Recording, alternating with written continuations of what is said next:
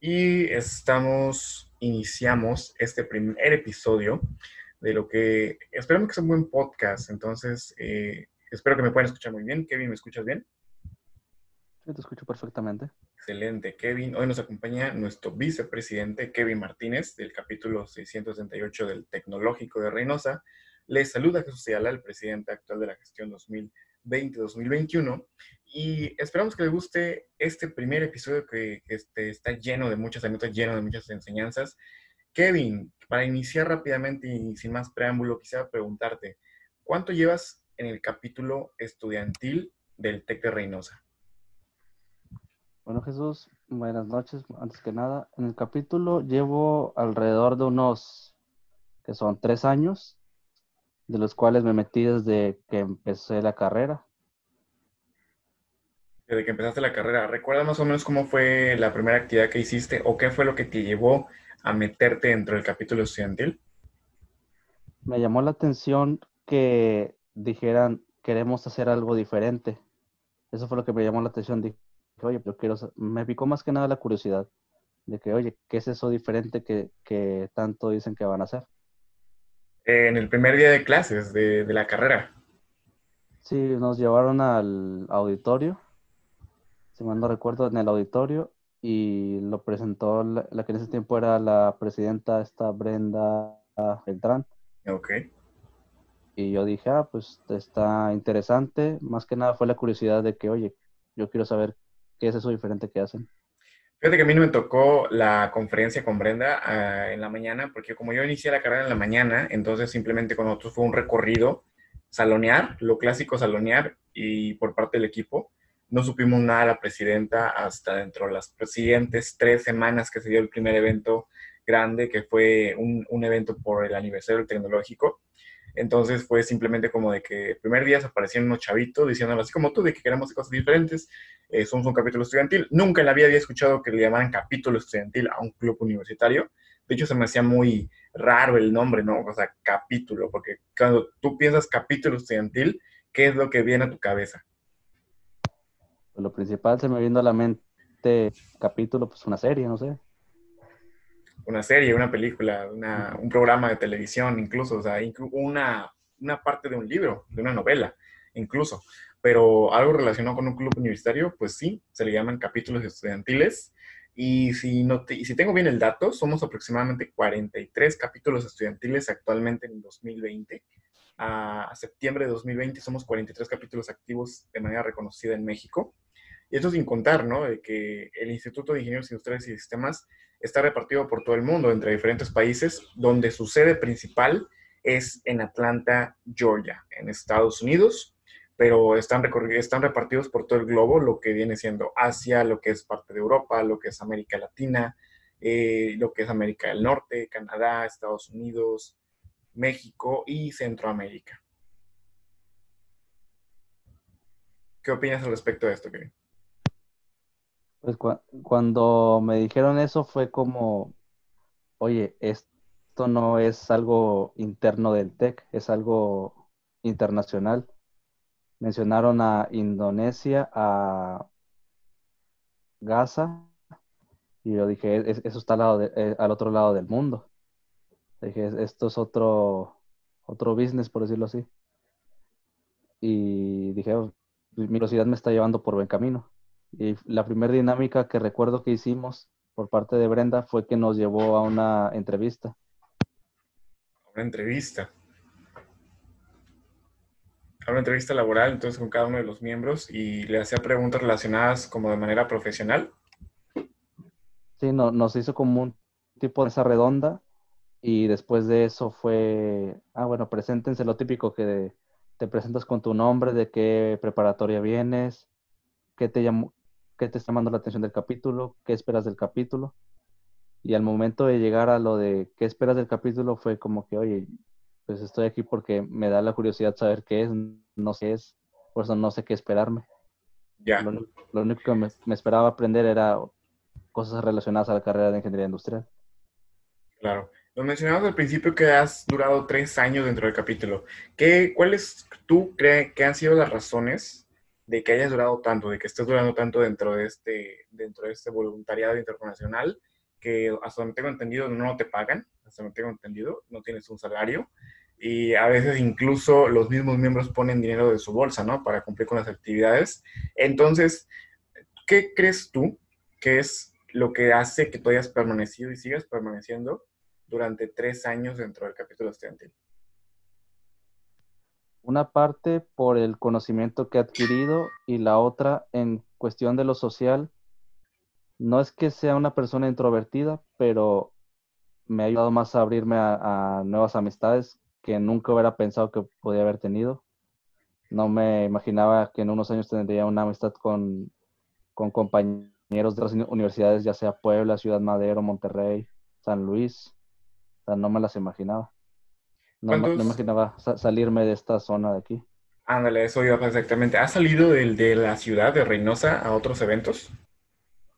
Sí, hasta ahorita he ido a lo que fueron tres, tres eventos, tres en tres ciudades diferentes, lo que fue Puebla, San Luis y Monterrey, siendo el primero San Luis, que fue mi primer congreso y la primera vez que yo recuerdo, sí, la primera vez que he salido de la ciudad, así solito y sí fue una experiencia muy, o sea, fue inolvidable porque fue donde, oye, estoy aquí no solo porque íbamos compañeros de la misma universidad, pero es como que, oye, estoy aquí solito, ¿qué, qué hago? ¿Qué, ¿Con quién hablo?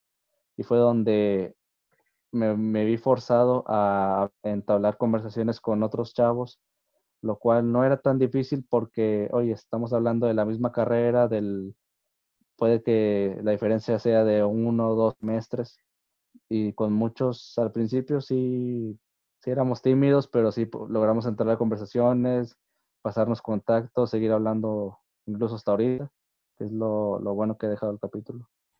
Fue San Luis en el 2018, después de ahí le siguió a Puebla en 2019 y a principios de año, y después Monterrey, otra vez Monterrey en, 2000, en la segunda parte del 2019. Uh, iba a decir por segunda vez, pero no, ese fue el caso mío de que yo estuve en Monterrey 2018. Pero qué bueno, ¿no? O sea, que has podido salir de la ciudad y a lugares diferentes de la República, del país, aquí en México, a conocer diferentes ciudades. ¿Qué es lo que más recuerdas que viviste en San Luis? En San Luis, que uno de los ponentes era alemán y fue como que, oye, yo, yo no le voy a entender alemán. Y lo dijeron, no, no se preocupen, lo vamos a dar en inglés. Y yo en ese momento pues no sabía mucho inglés. Fue como que pues, estoy, en, estoy en la misma. O sea, no, no, no, tuve esa, esa, ¿cómo decirlo? Ah, se me fue la palabra. Esa, esa manera exótica, ¿no? Como de ponerte a un escenario, porque ¿cuántas veces en tu universidad local has tenido conferencias en inglés? Sí, más que nada, o sea, no fue el, gusto de que, oye, te entiendo, sé de lo que estás hablando porque no sabía nada. No, y la mayoría, el enfoque prioritario de ese congreso fue automotriz. Y pues yo no sabía nada, era, un estudiante de segundo semestre, tercer semestre. O sea, no sabía qué onda con mi carrera. Hasta después de eso fue como que, oye, pues ya más o menos sé que va, orientado la carrera. Ya más o menos, y entonces volviste el congreso a tu universidad aquí en Reynosa y cómo fue ese cambio de perspectiva de cómo tú veías la carrera antes de irte al Congreso a cuando regresaste al Congreso. Tocaban principalmente los temas de Lean Manufacturing y Six Sigma y por eso es que decidí después de ese Congreso empezar a investigar sobre esos temas y saber, em, empaparme ese conocimiento para no para el siguiente congreso no ir en blanco, porque ese, eh, ese como fue mi primer congreso fui totalmente blanco, no sabía qué onda. Y de ahí vamos al segundo congreso que fue Puebla 2019, en el cual ya cuando veas a los ponentes hablar de temas de ingeniería, ya fue como que, oye, sí te entiendo lo que estás hablando ahora sí, hablamos casi el mismo idioma, por decirlo así. Sí, y actualmente, ¿a qué te dedicas de manera profesional? ¿Trabajas actualmente? Sí, actualmente trabajo en una, en una maquiladora la cual no sé si está permitido decir el nombre, pero evitar algunos problemas. Para evitar censuras ¿no? de, patrocinios. Simplemente dejarlo, vamos a dejarlo en manufactura, te, te manufactura. ¿Cuál es tu rol dentro de esta empresa?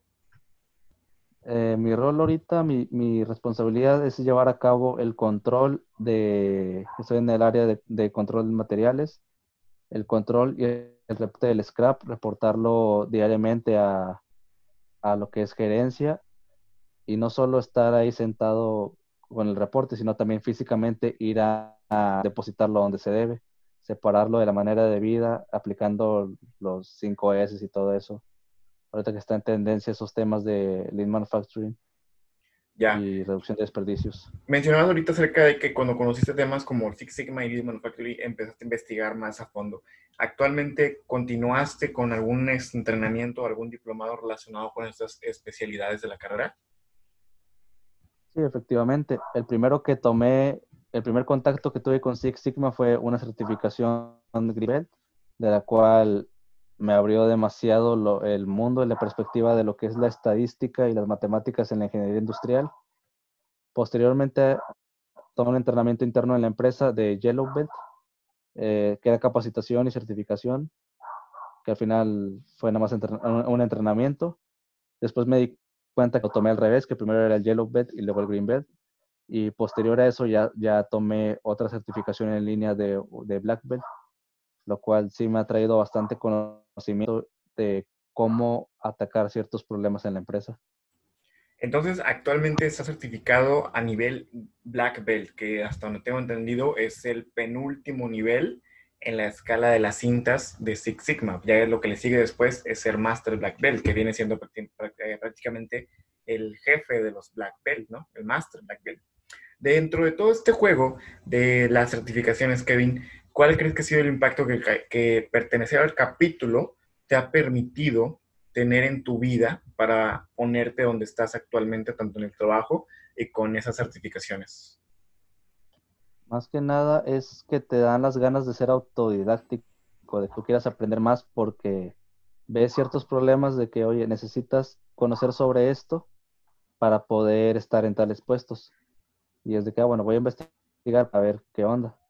Como sé que la, la mayoría se enfocan en gráficas y todo, igual en estadística, esa es la ventaja que, te da esas, no certificaciones, pero sí ese conocimiento porque también de nada sirve tener un, certificado si no aprendiste nada.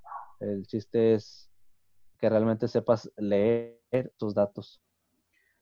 ¿Qué tan, ¿Qué tan alejado estás tú o qué tan cerca estás tú de los altos directivos de tu empresa a raíz del puesto que actualmente tienes y de los conocimientos que aplicas de lo que has aprendido tanto por parte del capítulo como de tus certificaciones? Pues digamos que en, por parte del conocimiento, sé que estoy a un nivel alto, pero lo que me falta es lo mismo experiencia, porque no es lo mismo compararte un hombre de 21 años a alguien que me doble la edad y que fácilmente tiene mi edad de experiencia en, una empresa.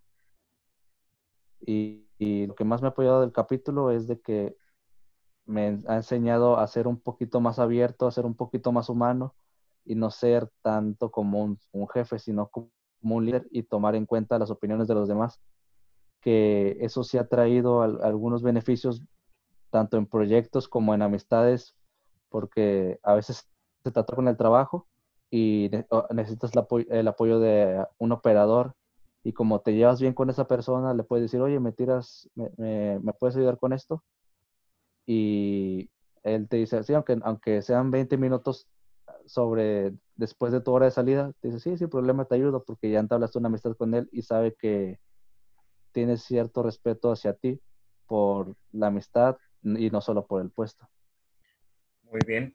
Eso es bastante interesante que nos cuentas de lo que has podido aplicar dentro del trabajo. Entonces ya tienes tanto acumuladas ciertos años de experiencia, tanto en industria como lo que estás aprendiendo en simultáneo en tu carrera universitaria y también lo que estás aprendiendo dentro del capítulo. ¿Cómo haces para balancear eh, ese, ese, ese tema que es muy importante y muchas veces nos preguntamos como jóvenes, ¿cómo haces para balancear trabajo, escuela, capítulo? Más que nada, al, intentar balancearlo tienes que quitar algo sí o sí, que en mi caso sería un poquito de la vida social. Antes de la pandemia, no, no, era muy, no, era muy común que saliera tan seguido, igual por lo mismo de que me era, mi, mi horario es en la mañana el trabajo, en la tarde la escuela y entre esos tiempos y fin de semana es, era enfocarme a cosas del capítulo y lo sigue siendo, sigue siendo como que el estándar de mi, de mi rutina. Es trabajo, escuela y capítulo. Y dejar de lado un poquito lo social, sacrificarlo, porque sabemos que después de eso va a traer algo bueno y ya vas a poder ser un poquito más social después de liberar la escuela y tener un poquito menos, menos cargado el trabajo porque ya sabes, sabes cómo resolver sus problemas. Oye, está muy interesante. Y igualmente yo creo que en los momentos cuando viajas o que tienes oportunidad de estar en eventos, es cuando desquitas la parte de que tal vez no has disfrutado tanto en lo social, ¿no? De, en tu ciudad. Y qué mejor manera que disfrutarlo en otros lugares eh, turísticos, en otras ciudades, en otros estados, ya con otra clase de, de diversiones muy interesantes sobre todo este punto. Eh, acerca, Kevin, de las actividades que hacen ustedes localmente, ¿qué es lo que realizan ustedes en su universidad? Dentro del capítulo estudiantil de Reynosa? Pues en lo que más nos enfocamos en el capítulo es, son en actividades, lo primero, escolares para beneficio de los estudiantes. La segunda es en, los, en actividades sociales.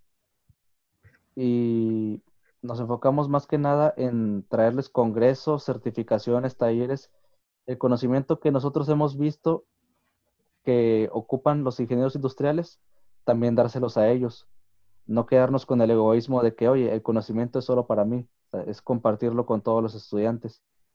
Y en lo social, apoyar a todo nuestro, todos nuestros alrededores en lo que podamos, ya sea ir a una casa hogar o simplemente sabemos el de los, de los chavos en la universidad y de vez en cuando les organizamos un torneo, torneos deportivos para que también se desquiten un poquito del estrés, ya sea laboral y escolar o solo el escolar enfocarnos más que nada en los estudiantes.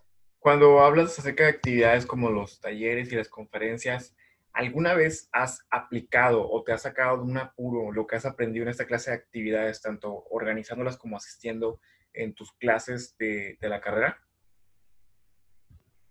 Sí, más que nada, al organizar un taller es donde aprendes a organizar tus tiempos, más que nada. De que empieza a tal hora y se termina a tal hora no, no es lo mismo como que, ah, pues me voy a, no sé, voy a ir a comer a las 3 y al final te, voy más tarde y salgo más tarde, o sea, medir tus tiempos y también saber cómo hacer un plan de trabajo, de que ocupo esto, lo ocupo para esto y lo ocupo para tal hora.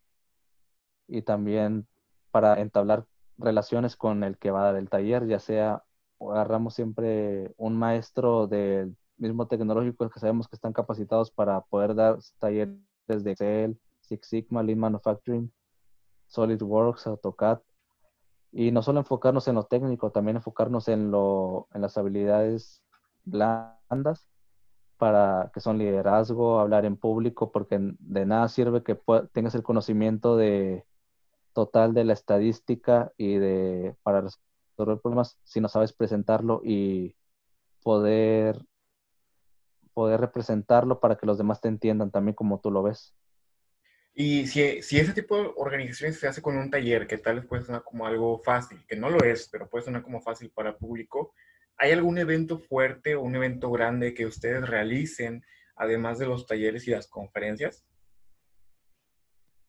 Sí, efectivamente nos enfocamos en anualmente realizar un evento masivo, que es un congreso de momento es, eh, era local. Este, en este año tenemos el enfoque de hacerlo internacional, aunque, sea digitalmente, pero ya era nuestro, nuestro principal enfoque antes de la pandemia, que ya salirnos de lo regional, en el cual en ese, en ese tipo de congresos nos enfocamos en traer personas externas, totalmente externas a nuestra universidad, a nuestra ciudad, casos de éxito para que la, gente vea que, oye, realmente hay gente fuerte de ingeniería, de ingeniería industrial en puestos muy, muy fuertes. Vaya, entonces sí hacen eventos ustedes grandes a lo que es nivel local, lo que es Reynosa, pero me comentas que este año están haciendo un evento más fuerte, todavía mucho más grande, que tenga mucho más alcance, eh, que espere impactar de mejor manera, ahora sí que a diferentes clases sociales, a la comunidad académica, ¿por qué no pensar también a la comunidad en general y también a la comunidad profesional? ¿Cuál crees tú que es la plataforma que te está permitiendo utilizar el capítulo para cuando termines tú la carrera? Porque tengo entendido que tú estás en séptimo semestre, de falta tengo un año para terminar. Eh, entonces, ¿cuál crees tú que todo lo que estás realizando tú dentro del capítulo te está permitiendo ir construyendo para que al momento de que tú egreses de la universidad tengas de por medio ya una vitrina y tengas de por medio una plataforma que te ayude a, generar ventaja sobre el resto de, estudiantes, sobre el resto de egresados, que cuando todos ingresen al mar del desempleo, al mar del, al mar del mundo laboral, pues va a ser una carnicería, ¿no? Porque todos van a pelear por los puestos buenos, todos van a querer ir por esos puestos de los 25 mil pesos, esos puestos de los 30 mil pesos. ¿Cómo crees tú que el capítulo te va a ayudar para cuando tú salgas de la carrera que viene? Lo primero es que también te, enseñan a hablar en público y no solo en público, sino hablar frente a otra persona. Lo cual ya tuve, una ya tuve mi primera experiencia en cuanto a una entrevista real trabajo, lo cual por problemas de pandemia no, no se pudo aplicar, se cancelaron pero sí es diferente la perspectiva de que te hacen una entrevista, como mencioné al principio, una entrevista de la, por parte de la presidenta del capítulo hacia los nuevos miembros que van a ingresar al capítulo a una entrevista real, donde, se la, donde es un poquito más relajado y solo tienes a la mano tu título de la prepa y todo eso. Y a una entrevista real, pues ya vas diciendo, oye, ya tengo, ya tengo mi nivel de Excel, ya tengo mi nivel y mis conocimientos de, sobre manufacturas Svelte y Six Sigma ya tengo cierta experiencia laboral real, no solo teórica para un trabajo en la escuela, lo cual sí, la ventaja que tendríamos, y no solo en el capítulo, cualquiera que sea autodidacta, que es lo que más nos enseña en el capítulo, es que nos enfocamos en, enseñar a la gente que lo, lo que más necesitas para destacar principalmente es inglés, Excel y saber ser un poquito extrovertido, que te sepas, que te sepas hablar con la gente, tener esas habilidades blandas. Y no solo eso, también nos enfocamos en, que debes tener esas tres, pero que no te estanques ahí, que no sea suficiente para ti, que no te conformes en eso. Si le metes inglés, un tercer idioma, en una conferencia de Puebla, un ponente nos dijo, si hablas menos de cinco idiomas, eres un inútil. Y sí, sentimos, sentimos feo porque fue de que, oye, yo nada más con suerte hablo español. O sea, sentí feo. y, siento que no fui el único, obviamente. Eran muy, muy pocos los que realmente levantaron la mano que hablaban más de tres, cuatro idiomas. Por ahí hay una historia, ¿no? De un chavito que, que el, el ponente era francés. El ponente, ah, no, esa era una conferencia diferente, pero dentro del mismo evento había un ponente que era francés, a mí me tocó también estar ahí presente. Eh, y eh, la conferencia fue en inglés, el ponente era francés, y cuando llegó la etapa de preguntas, un chavito se levantó, el chavito se veía bien sencillo, o sea, tú lo, tú lo podías ver, no es por hacer un prejuicio, pero simplemente tú no podrías dar más ideas más allá, ¿verdad? Entonces, este chavito lo que hizo, sorprendió a todo un auditorio de más de 500 personas, 500 almas ahí en el auditorio, y lanzó una pregunta perfectamente conjugada, estructurada y con un acento yo creo que ideal para mis oídos nativos, ideal mexicano, eh, en francés. El chavo lanzó la pregunta en francés, entonces todo el auditorio nos quedamos boquiabiertos y pues sí es muy cierto, ¿no? De que a veces por el pensamiento local tú consideras que ya con el inglés ya le hiciste, cuando tal vez en las mejores ligas, en los, en los países del primer mundo, las empresas internacionales te están exigiendo o es un estándar que tú manejes al menos tres idiomas. Y lo que se espera de ti es que ingreses con tres idiomas, pero conforme vayas evolucionando dentro de la empresa, perfecciones un cuarto y un quinto y lo que se te requiera. E incluso tengo por ahí entendido que hay, hay trabajos de traductores que dominan más de 10 idiomas. Sí, curiosamente ese chavo preguntó después que yo. O sea, yo le hice una pregunta al ponente en inglés, un inglés mocho, la verdad, intentando pronunciarlo a lo mejor para que me entendiera un francés que está hablando inglés. Y la verdad me dio una confianza o sea, no, no excelente, pero me dio una confianza buena poder hablar inglés en frente de un auditorio preguntándole a un ponente. Sentí, sentí genial. Después llegó ese chavo que dices hablando francés y se sintió un bajón ahí relativo porque fue como que, oye, yo estoy intentando hablar inglés y e, ese chavo ya está hablando en francés. Perfecto, casi, casi. O sea, se sintió un bajón ahí. Fue donde ya dije, oye, oye, tengo que meter un tercer idioma. Pero como quiera vas adelantando, ¿no? Porque tengo entendido también que por ahí tienes ciertos estudios de Excel. ¿Estás actualmente licenciado, certificado en lo que es la plataforma de Microsoft Excel? Sí, efectivamente, el certificado lo obtuve hace unos días que terminé mi, mi curso y certificación de Excel en Microsoft Specialist, Microsoft Office Specialist Excel Core 2016, algo así. Pero eh, ese, ese certificado, ese papelito, me lo está avalando directamente Microsoft, de que realmente sé usar Excel a un nivel intermedio, avanzado. Vaya, ¿no? Tremendo, vas a tener muchísima facilidad para poder acomodarte. En el caso que requieras eh, moverte a otra empresa más grande con un mejor ingreso, vas a tener mucha mejor oportunidad al momento de posicionarte en una entrevista de trabajo. Kevin, ¿nos puedes platicar alguna enseñanza a través de una anécdota que hayas vivido dentro del capítulo de las que más te han marcado, dentro de los tres años que llevas dentro del capítulo estudiantil del TEC de Reynosa? Lo primero es de que empiezas siendo un, un chavo que no sabe nada, a que después no lo sabe todo, pero ya tiene un conocimiento más avanzado sobre Six Sigma Lean Manufacturing, que es un tema, un tema y unas palabras que vamos a estar repitiendo durante este podcast. Excel también, un, push muy elevado sobre el Excel. Y luego en el inglés también. Y volveremos, volveremos a la misma anécdota del chico francés. Llegó un momento donde me sentí muy alzado. O sea, no quitando de lado la humildad, pero o sea, me sentí muy alzado por el conocimiento que tenía. Y llegó ese, ese chavo a hablar francés y volví al punto de origen, de que, oye, necesito volver a aprender más cosas. Y fue a no, o sea, nunca alzarse de nuevo porque sabes que siempre va a haber alguien mejor que tú.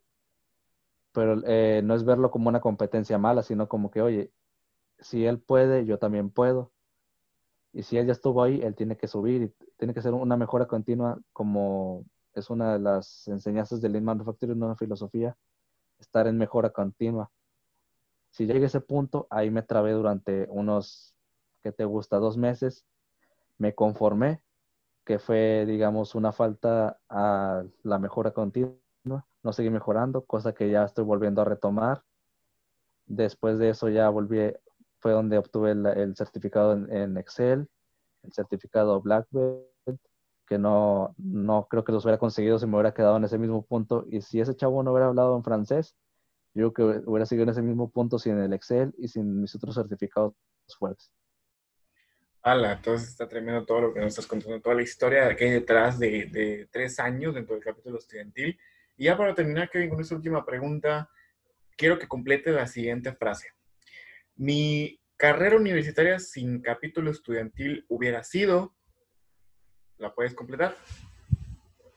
Hubiera sido, no sabría tanto inglés, no sabría nada de Excel, bueno, nada más lo básico Estadística no, no sabría nada. El liderazgo que tengo no lo hubiera obtenido. Cómo hablar en público tampoco lo hubiera obtenido, porque en parte se me, no se me forzó, pero se me hizo el push de que, oye, tienes que hablar en público, tienes que quitarte ese miedo. Todo lo que, lo bueno que tengo, que resumiendo, hablar en público, conocimientos sobre ingeniería industrial, es, experiencias sobre ingeniería industrial no los hubiera obtenido sin el capítulo. Excelente, Kevin, excelente, muchísimas gracias. Kevin, ¿dónde te podemos encontrar? ¿En qué redes sociales te podemos encontrar? En redes sociales, como en Facebook, estoy como Kevin MTZ, en Instagram, ahorita déjame checo, Kevin MTZ, guion bajo 14. Y más que nada, en el correo, o es cosa que utilizamos ahorita, no sé si dar el personal, el escolar o el laboral. El que consideres pertinente, no hay ningún problema. Ok, será el informal, que sería martinez.diazk14.gmail.com. Igual los anotaremos en las descripciones de ya sea el podcast o el video. El editor se encarga de eso, los del departamento de edición se encargan de, de esa parte. Igual, si, si es un video aquí, para aparecer a una línea con las redes sociales o en la descripción. Pues muy bien, Kevin. Muchísimas gracias. Kevin Martínez, vicepresidente del capítulo estudiantil 678 del Tecnológico Reynosa. Eh, esperamos que este capítulo les haya gustado. Esperamos que este capítulo haya sido muy enriquecedor. Y por ahí, si hay algún comentario que nos quiera mandar, mándanos un comentario a nuestra página de Facebook, 678ICITR. Y también estamos en Instagram bajo el mismo nombre, 678ICITR, para que nos puedas eh, consultar, nos puedas comunicar cuáles son tus inquietudes, cuáles son tus preguntas acerca de toda esta travesía llamada carrera universitaria. Estaremos trayéndote para ti más episodios relacionados con esto, que sean datos útiles, información que te ayude a poder sobrellevar esta bonita etapa de tu vida, que es tu formación profesional. Kevin, algo, un último comentario que quieras agregar antes de terminar. Síganos en nuestras redes sociales. Síganos en nuestras redes sociales, chicos. Y pues nada, nos vemos en el próximo episodio. Bye.